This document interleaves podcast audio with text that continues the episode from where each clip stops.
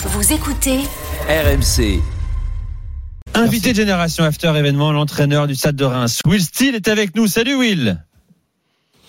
Bonsoir tout le monde. Heureux de vous accueillir Salut, coach. euh, Bonsoir, dans- coach. sur RMC dans Génération After. Avant la reprise de la Ligue 1 ce week-end, vous jouez à Rennes dimanche à, à 17h. Comment ça va? Parce que euh, nous, cette trêve internationale, elle est extrêmement longue, elle est éprouvante. On s'ennuie un tout petit peu. Euh, Est-ce que c'est c'est votre cas également, Will? Non, la vérité, c'est insupportable. Euh, je déteste les, les trêves internationales. Euh, et depuis le fait de devoir s'entraîner avec euh, ouais, 7-8 joueurs pro à l'entraînement, c'est pas c'est pas idéal non plus. Donc euh, on s'adapte. Il paraît que ces, ces matchs internationaux sont importants, donc on, on fait avec. Co- Comment vous, vous vivez ces 15 jours-là, justement? Vous regardez des matchs de tous vos joueurs, enfin avec votre staff. Vous avez des, des comptes rendus précis sur chacun? Ouais, on sait exactement euh, qui a fait quoi et qui a joué combien de temps et qui euh, qui s'est comporté comment. Euh, tout le staff est est au courant de tout ça. Euh, mais forcément, on aimerait euh, on aimerait qu'il soit au club et on aimerait qu'on puisse euh, qu'on puisse jouer des matchs nous-mêmes. Mais euh, encore une fois, c'est la vie, on doit on doit faire avec. Reims 5 de Ligue 1 après 13 journées, 20 points au compteur. Meilleur début de saison d'ailleurs du Stade de Reims depuis 2012, depuis la, remontée, donc depuis euh, 11 ans maintenant. Alors il paraît Will que vous n'accordez pas ou peu d'importance au classement. Vous le regardez, mais pour vous ça n'a pas trop de valeur. Est-ce que c'est vrai déjà? Et si c'est vrai, pourquoi? Euh, il y a deux, il y a deux points de vue. Forcément, c'est flatteur et c'est, c'est cool et c'est, c'est, c'est bien pour le monde extérieur que Reims soit, soit cinquième en Ligue 1. Mais euh, moi, je sais aussi que la saison est encore très très longue, qu'il y a encore euh, la canne qui va nous nous pénaliser Eh oui. pas mal de joueurs, avec euh, la, la, la Coupe d'Asie aussi où on va perdre bah, nos joueurs clés. Euh, donc non, c'est c'est juste question de pas pas s'enflammer, pas s'emballer, et de pas de pas se prendre pour des autres. Euh, on a fait des choses correctes jusque maintenant et puis. euh, Ouais, il faut, faut continuer à gagner des matchs et, et à prendre des points. Et, euh, et déjà ce week-end, ça va être, ça va être chaud à Rennes, donc euh, on, on va devoir faire pour un, pour un mieux.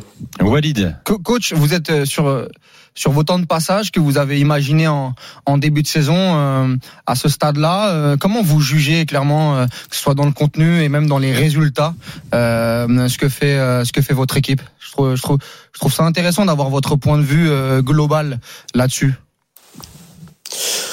Euh, dans, dans le contenu, on n'est pas, pas, pas trop mal. Euh, je suis même, je suis même assez satisfait. Euh, je pense que si on regarde euh, une bonne partie du match contre, contre Paris, c'est pas, c'est pas inintéressant. Euh, Il y a encore quelques résultats qui me, qui me restent au travers de la gorge, dont le, dont le partage à Metz ou le, le- la défaite chez nous contre, contre Brest. Euh, et puis c'est embêtant d'avoir perdu euh, bah, les deux les deux grands matchs contre contre Paris et contre Monaco en ayant encaissé euh, bah, deux fois trois buts. Ça c'est ça c'est mon ouais mon côté un peu hyper critique.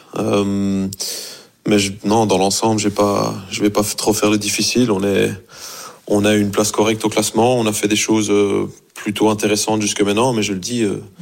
La clé, c'est de, tenir sur le, long terme et de faire les choses bien jusqu'au bout. Vous avez le sentiment d'être bien payé, mal payé euh, par rapport à votre contenu? Parce que nous, en tout cas, euh, d'un point de vue extérieur, on a souvent le sentiment, vous avez parlé du match contre Monaco, moi j'étais au stade, le match contre le PSG aussi, euh, où quand on regarde Reims, on se dit avec le, Reims de l'an dernier, avec Balogun euh, au poste de numéro 9, euh, les résultats auraient pu être différents par rapport au, au volume d'occasion. Vous le ressentez-vous aussi sur le terrain ou vous vous dites que finalement les résultats sont assez justes Euh, non, je pense que dans l'ensemble, les, résultats sont bah, reflètent plus ou moins où on en est comme club et comme équipe. Euh, après, forcément, il y a, je veux pas dire il y a des regrets, mais il y a des sentiments de, frustration vis-à-vis des, occasions qu'on a pu galvauder ou qu'on a pu rater dans, ces deux matchs-là. Euh, mais je pense que sur l'ensemble d'une saison, ça va s'équilibrer et on va se retrouver à une place qui nous correspond. Euh, parce qu'encore une fois, on est on est toujours que le Stade de Reims, donc euh, c'est c'est logique. D'accord. Kevin Diaz a une question. Oui, euh, bonsoir coach. Euh, justement, Bonsoir. on voit que, que Reims regarde euh, déjà depuis quelques années euh, bah, dans un championnat que vous connaissez bien, que ce soit la Belgique, euh, un peu plus loin aux Pays-Bas ou euh, même dans, dans les championnats asiatiques. Euh, Qu'est-ce que vous apporte ce, ce style de joueur par rapport à par rapport à la Ligue 1 Parce qu'on sait que c'est pas toujours facile de s'adapter, euh, en tout cas historiquement pour les étrangers, forcément quand ils arrivent dans ce championnat. Euh, Qu'est-ce que ça nous apporte Une certaine force physique? Je pense que si on prend euh, l'exemple d'Agbadou qui est physiquement très imposant et très intéressant. Euh, L'intelligence et le, le, le, vice un peu de, de Thomas Fouquet et de, de Teddy Thomas, euh, mais aussi, aussi une certaine qualité. Je pense que beaucoup de gens sous-estiment un peu parfois le, le championnat belge et la Belgique en général parce que ben, on est un si petit pays que tu as tendance à oublier qu'il y, a des clubs de foot là-bas. Euh, donc non, je pense que le, recrutement surtout a été, bien ciblé et a été bien euh, identifié et, assez vite, euh, ce qui nous a permis de construire un, effectif qui est bah, au jour d'aujourd'hui assez, équilibré et assez ouais, prêt à performer, on va dire. Mais on avait besoin de, ce vice et de cette, qualité technique au milieu de terrain avec Teddy. Euh, on avait besoin d'un peu d'impact physique avec, euh, avec Agba. Donc, euh, non, là-dessus, je dois, je dois tirer un grand coup de chapeau à la, direction et aux, et aux recruteurs parce que c'est en grande partie eux qui font le, le boulot. Sofiane. Bonsoir coach. Euh, vous avez parlé de Teddy Thomas notamment, c'est votre meilleur buteur en, en, Ligue 1, je crois meilleur buteur tout court avec euh, avec quatre buts. Euh, il y a neuf buteurs différents, on les a comptés, euh, mais finalement peu sur les numéros 9. Est-ce que c'est un axe de progression prioritaire pour vous ou est-ce que vous en fichez en gros la disparité des buteurs, ça vous va très bien et le fait que ça vienne de partout, ça vous va très bien? Euh, bah, je, vais te répondre une réponse un peu bateau, euh, un peu les deux. Il euh, y a un côté de moi qui m'en fout parce que tant que l'équipe euh, fonctionne et tant que l'équipe marque, bah, c'est le, le principal. Mais forcément, dans un rôle un peu plus de bah, d'entraîneur, j'ai envie que, que, mes attaquants progressent, qu'on arrive à, à, créer du danger aussi avec eux et que qu'on arrive à les trouver dans des dans des situations où ils sont capables d'être bah, d'être efficaces et de, de, planter des buts parce que c'est pour ça au final qu'on les a qu'on les a recrutés.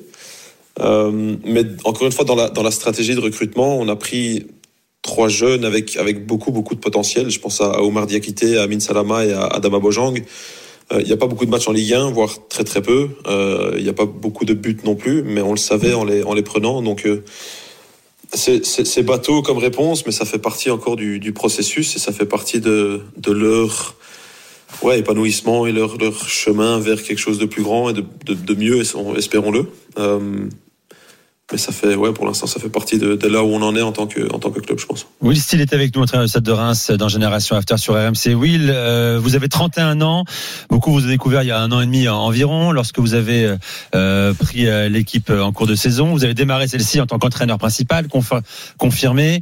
Euh, comment vous vous sentez justement euh, désormais? Est-ce que vous vous sentez à 31 ans comme un entraîneur déjà installé dans ce club, Reims, comme le, le, patron du sportif aussi, même si vous êtes plusieurs à décider?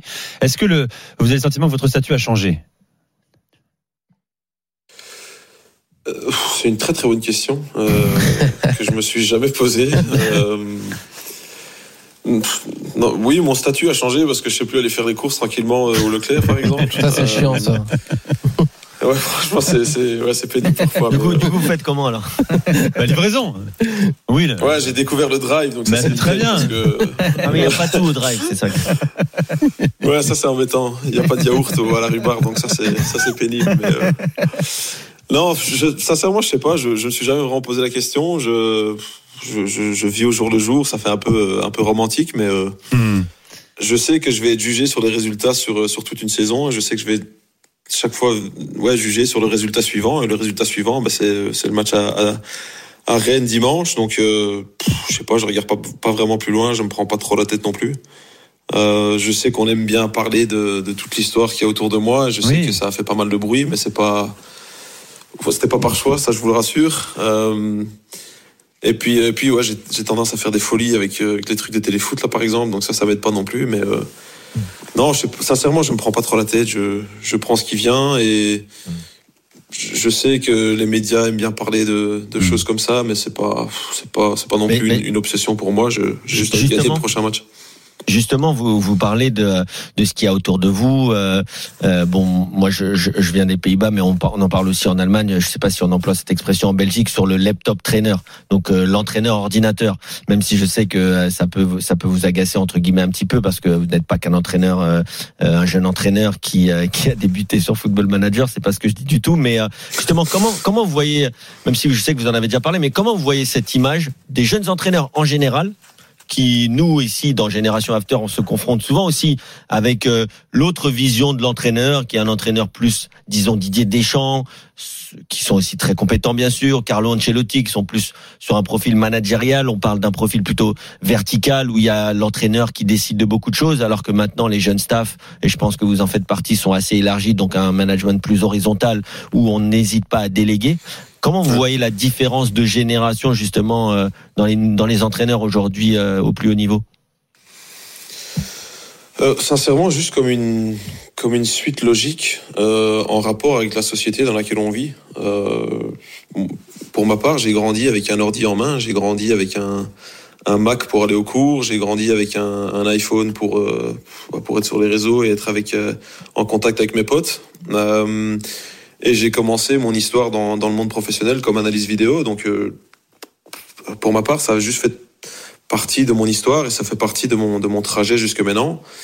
Et, euh, et le foot moderne évolue vers ça. Il y, a, il y a de plus en plus de vidéos, il y a de plus en plus de stats, il y a de plus en plus de d'outils à disposition. Euh, et je, je suis pas, sincèrement, je suis pas le plus grand fan des, des stats non plus, mais mmh. c'est juste, ça fait partie de, ouais, de la société dans laquelle j'ai grandi. Et je pense que la société dans laquelle Monsieur Deschamps a grandi, par exemple, sans, manquer de respect à qui que ce soit, ben, elle était différente de celle d'aujourd'hui. Euh, donc, ouais, je pense que c'est aussi simple que ça.